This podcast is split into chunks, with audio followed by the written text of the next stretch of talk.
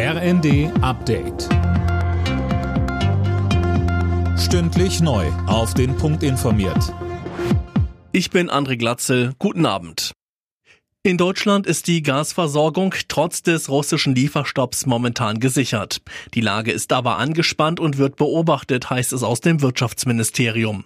Seit heute Morgen fließt kein russisches Gas mehr nach Deutschland. Grund sind Wartungsarbeiten an der Pipeline Nord Stream 1.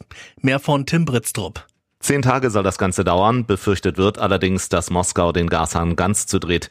Immerhin, trotz Sanktionen ist eine dringend benötigte Turbine auf dem Weg von Kanada nach Deutschland. Wie es danach weitergeht, ist aktuell noch unklar. Bundesnetzagenturchef Müller hat nochmal klargestellt, das Gebot der Stunde lautet Energiesparen. Wenn 40 Millionen Menschen das machen, dann bleibt auch genug Gas für die Industrie übrig. Die EU-Gesundheitsbehörde empfiehlt eine weitere Boosterimpfung für alle über 60. Hintergrund sind die steigenden Infektionszahlen. Außerdem müssen wieder deutlich mehr Corona-Infizierte in Krankenhäusern behandelt werden.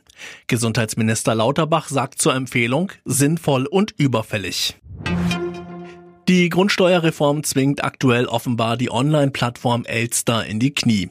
Wer darüber gerade seine Steuererklärung abgeben will, erhält den Hinweis, dass es wegen des enormen Interesses zu Einschränkungen kommen kann. Haus- und Wohnungsbesitzer sind verpflichtet, bis Ende Oktober etliche Formulare auszufüllen.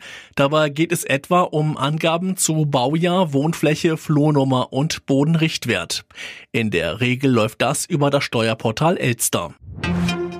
Corona-Fall im DFB-Team bei der Fußball-EM. Angreiferin Lea Schüller ist positiv. Sie wurde umgehend isoliert, hieß es vom DFB. Schüller hatte beim 4 zu 0 Erfolg im Auftaktspiel gegen Dänemark in der Startelf gestanden und auch ein Tor erzielt. Morgen muss die DFB-Auswahl gegen Spanien ran. Alle Nachrichten auf rnd.de